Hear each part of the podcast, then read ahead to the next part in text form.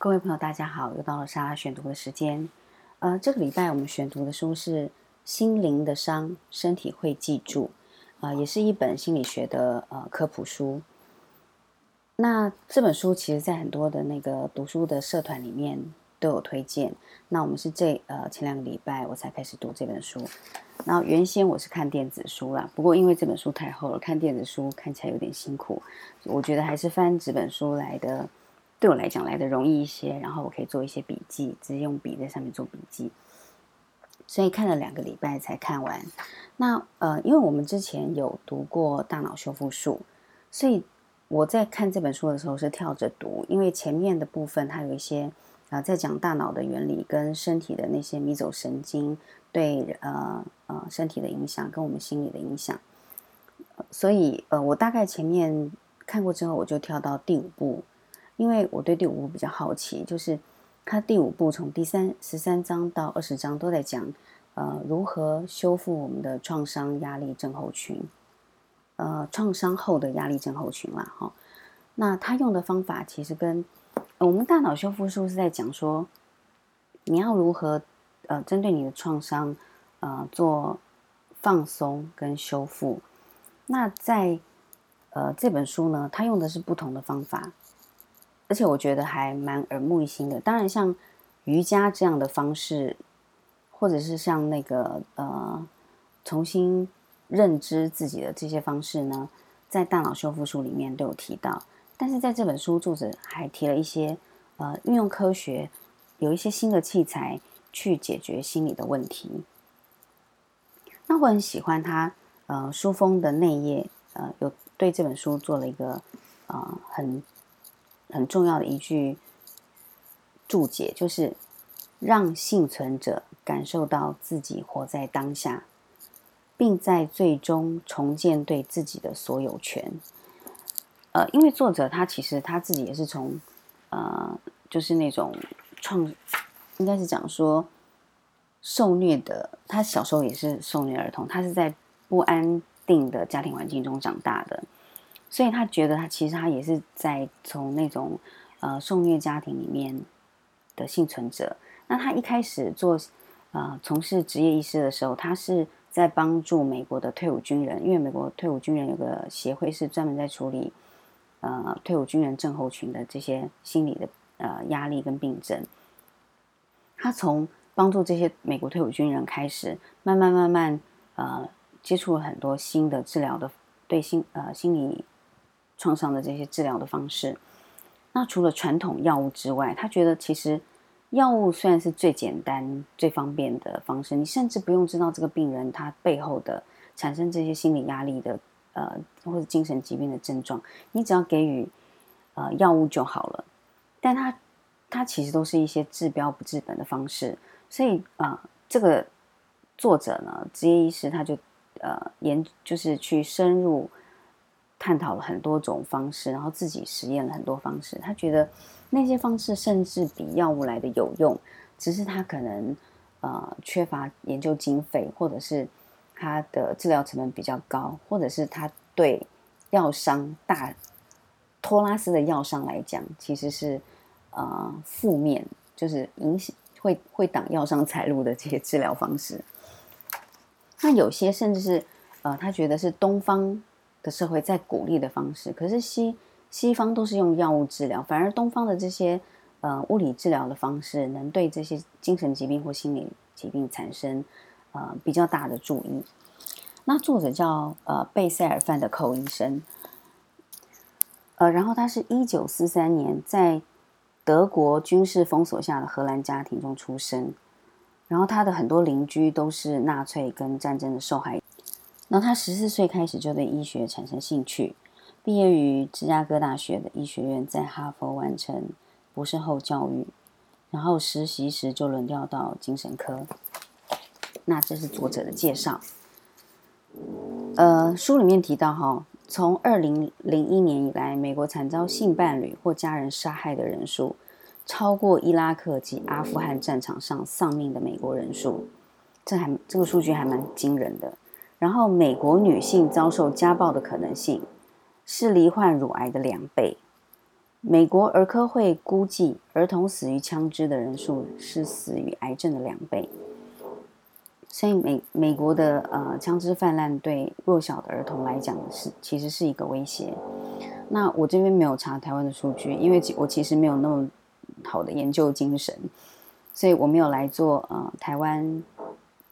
的数据跟这呃跟美国的这些数据做比较，所以不晓得说呃美国跟台湾的情形是否相似，台湾遭受性伴侣或家人杀害的人数是不是很高，或者是台湾的。呃，受虐儿童是不是呃跟美国一样是癌症的两倍？但是我相信这个数据也是很惊人的。然后，呃，这本书里面还有呃一句很重要的话，就是人类本质上就是社会化的动物，所以大脑回路的设计是为了促进我们一起工作及玩乐。创伤破坏了这个社会系统。干扰我们相互合作、扶持他人，以及在团体中发挥作用的能力。所以，其实他他主张，我们大脑回路的设计作用，其实就是为了要融入这个社会，要跟人跟人之间啊产生联系。如果我们的大脑回路受伤了，我们就没有办法跟人跟人之间发挥正常的联系，我们就会有适应社会化的困难。那这样都就会对周遭的人。呃，产生一些或多或少的伤害，也就是我们在社会中的这个呃，当小螺丝钉的这个功能受损了，我们就没有办法发挥作用，甚至我们会对这个整个社会的架构产生呃困扰。所以，其实让每个人的呃精神生活或是心灵生活保持正常，呃，也是我们每一个人的责任吧。我在想。所以，如果你曾经受创了，你应该要寻求帮助，或者说，我们每一个人都如果有一些，呃，曾经有过受伤的那种情绪或者是伤害，我们应该要寻求帮助，让我们恢复正常的那个螺丝钉状态，能跟人跟人之间保持正常的联系。那他也讲说，为了治疗这一切，我们不断增加药物用量，却没有处理真正的问题。也就是美国的呃呃精神科医师在用药物治疗的时候，他其实只是治标不治本，因为药物是最具经济利益，也是最便宜的治疗方式。那这是我我在呃这本书的章节中的几段话，我觉得他阐述了了解大脑的结构以及受创伤受创伤的者的认知。除了药物之外，我们应该有更多可以恢复大脑回路的治疗方式。那这本书里面的呃第十十九章提到一个新的治疗方式，我觉得还蛮新奇的，就是重设大脑的回路。要怎么重设大脑回路回到正常？就是神经回馈。那这是一种不需要药物，但是却对创伤压力症候群有效果的治疗方法。方法的基础是测量个案的脑波。有些测量我们每个人的脑波之后呢，我们每个人都有属于我们每个人自己的呃脑波地图。那我们测量每个人的脑波之后呢，我们会针对脑波进行必要的减弱或增强。那我查了一下，呃，台湾的状况，长庚医院跟台北市立联合医院的仁爱院区，他们都有这样的医学研究，所以应该也会有这样的治疗。因为我们人，呃，人体每一个人的脑，呃，大脑都有属于自己的脑波地图嘛，哈。那比如说阿法波，它是可以帮助我们放松的专注事情。那贝塔波就是让我们积极的思考，然后嗨贝塔就是会很激动的思考事情，所以呃，或是像西塔波是在昏昏欲睡的状况，所以他说像呃美国军人，他说在那个伊拉克战争的时候，美国的军人在战争中，因为他们是呃疲劳的，他接受呃战火的疲劳的轰炸还有行军，那很多人呢会让自己。停留在一个类似休眠的状态吧，就是昏昏欲睡的状态。所以他长时期处在昏昏欲睡的状态的时候，他就呃会有忧郁、注意力缺失，甚至会产生癫痫这样的脑波状态。所以当当比如说你在测呃，作者是这样举例，比如说，如果测测到你呃脑波的地图是处于西塔波比较强的时候，它就会减弱西塔波，然后去加强你的阿法波。那如果你是贝塔波过强的话，那你呃有可能会变成过动吧？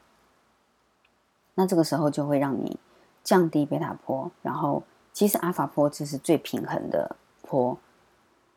然后它是在八到十二赫兹，所以像很多我我们在看那个呃听音乐，有很多所谓的阿法波音乐，我在想多听那些阿法波的音乐，是不是也能帮助我们的大脑呃那个音乐的波段，就是大脑的呃。因为音乐也是一种音波嘛，让你维持在阿法波的这个波段中，所以常常听，呃，就是那种标榜阿法波平静大脑音乐，也许对我们的大脑是有效的，但是我不知道啦，因为呃，我没有去做医院做那个阿法波的治疗，是不晓得。但他作者在描述那个阿法波治疗的时候，也是用呃简单的仪器测量你的脑波之后。然后去增强你的那部分的活，比如说是在右部的脑，或是左部的脑，或是你的前额叶。那书中的第五部是第十三章到第二十章呢，都是作者建议药物治疗之外的治疗方式，全都是让人对自己的压力疏解或创伤后压力有很大的帮助跟方法。例如眼动减敏，呃，就是减低敏感。眼眼动减敏是个这眼睛的呃运动方式，让它减少敏感，叫眼动减敏。然后瑜伽，还有共同节律与剧场。那这边的共同节律并不是指什么呃那个钢琴音摆的摆动，它是指用剧场的表演方式去治疗创伤后压力症候群。是一种可以让受创而保持孤独的人呢，找到与群体人际沟通的方式，同时疏解了自己刻意压抑创伤的心理压抑。这有点像我们那个呃学生时代，我们不是去，如果你有参加那种社团活动，我们在社团呃活动介绍新人的时候，时常会玩一个游戏，叫做团体游戏，叫做角色扮演剧场的游戏。这个角色扮演剧场就是可以帮助初相见的人快速融入团体的作用，有点类似。比如说，你在这角色扮演剧场里，有人扮演爸爸，有人扮演妈妈，有人扮演小孩，或者是每个人都有一个名字。然后在这个剧场里面，他每个人都有共同的功能。然后借由这个呃剧场的活动，让每个人了解彼此，他的肢体语言，他说话的方式，他呃走路的方式，他肢体摆动的方式，然后让让你借由这些观察对方的行为，然后进而了解对方。然后这样是快速让团体互相融入，然后你了解彼此，然后你知道对方大概是什么个性，呃，然后说话快或慢呐，然后借由这样的方式让彼此的进对应推会更容易。那他的这个共同节律跟剧场的方式其实是类似。那作者在介绍这共同节律的时候，比如说，呃，他是在一群呃。需要接受辅导的问题的青少年身上做这样的剧场的呃执行，就是每个人都把自己呃想写给自己的话呢写成句子，然后把这些句子呢全部写进脚本里。那么是一组一组分组嘛，然后自己写自己的话，然后自己写成自己的剧本。那当写成剧本之后呢，他们透过呃剧场的肢体表演练习，比如说。先大家排成一队，然后比如说现在向右走，一步一步的慢慢走，然后快走慢走，然后因为这样的问题儿童，他们呃心里会有自卑，或是对人有疑虑的时候，他们通常不会不敢直视对方，所以他们开始要练习直视对方，因为你能够直视对方，表示你对。对方会产生信任的连接，所以他会开始说：“现在你把眼睛闭起来，现在你张开眼睛看着左边，现在你张开眼睛看着下面，不能直视对方。现在你看，呃，闭起眼睛往上看，现在你张开眼睛只能看对方一秒钟，然后闭起眼睛。只能看对方两秒钟，然后闭起眼睛，然后借由这些练习，这些练习就是他所说的共同节律，也就是你跟对方的活动是共同的在拍谱频谱上面，然后慢慢对对方产生信任之后，与人产生连结，然后再借由剧场的表演、剧场的肢体语言，让你跟人跟人之间串起关系，好，然后串起如何的应对进退。如何交谈，如何说话，如何看着对方的眼睛，如何对产生人跟人之间的信任。那他说，这个运用在青少年呃的辅导上面非常的有帮助。那瑜伽，我们在大脑修复术里面也一样，就是作者很推荐瑜伽的活动，因为你呃做瑜伽其实可以对。呃，身体的阿法波产生增强的呃作用，所以瑜伽也可以增强身呃你的大脑的阿法波，然后帮助身体做平衡。那眼动减敏，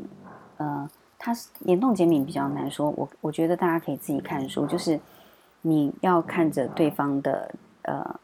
手节拍，然后心里想着一个。你需要受关注的图片，然后根据你的眼球左转、右转、左右摆动或上下摆动，然后呃眼睛的视觉神经也是会影响大脑的呃神经，然后进而影响身体的迷走神经，然后达到治疗的方式。这是我我看这本这本书，我觉得呃获益良多的地方，就是除了药物、瑜伽或者是静坐之外呢。你可以借由科学的仪器，或者是呃肢体的运动，比如说从射大脑回路的神经回馈的这个仪器的方式，或者眼动减敏这样的方式，来达到治疗的呃身体治疗的方法。因为这个身体治疗的方法，其实它它有它的理论，就是跟我们的呃身体的迷走神经有关。因为串联身体的这个迷走神经，它跟我们的所有的器官都有连接，包括我们的胃啦、呃肠道啦。还有我们的内脏啦、心脏啦，都是肺部啊，都是有连接的。所以当呃迷走神，然后脑神经，那迷走神经串联了这些呃我们的器官的部分。所以当你的精神状态是积极正面的时候，你的身体就会健康。所以心灵的伤，身体会记住。所以当你心灵呃有压抑、有内有受伤的时候，其实你的身体。啊，也会受影响的。这是这本书，我呃，在第第五部的时候，他在讲，嗯，如何借由这些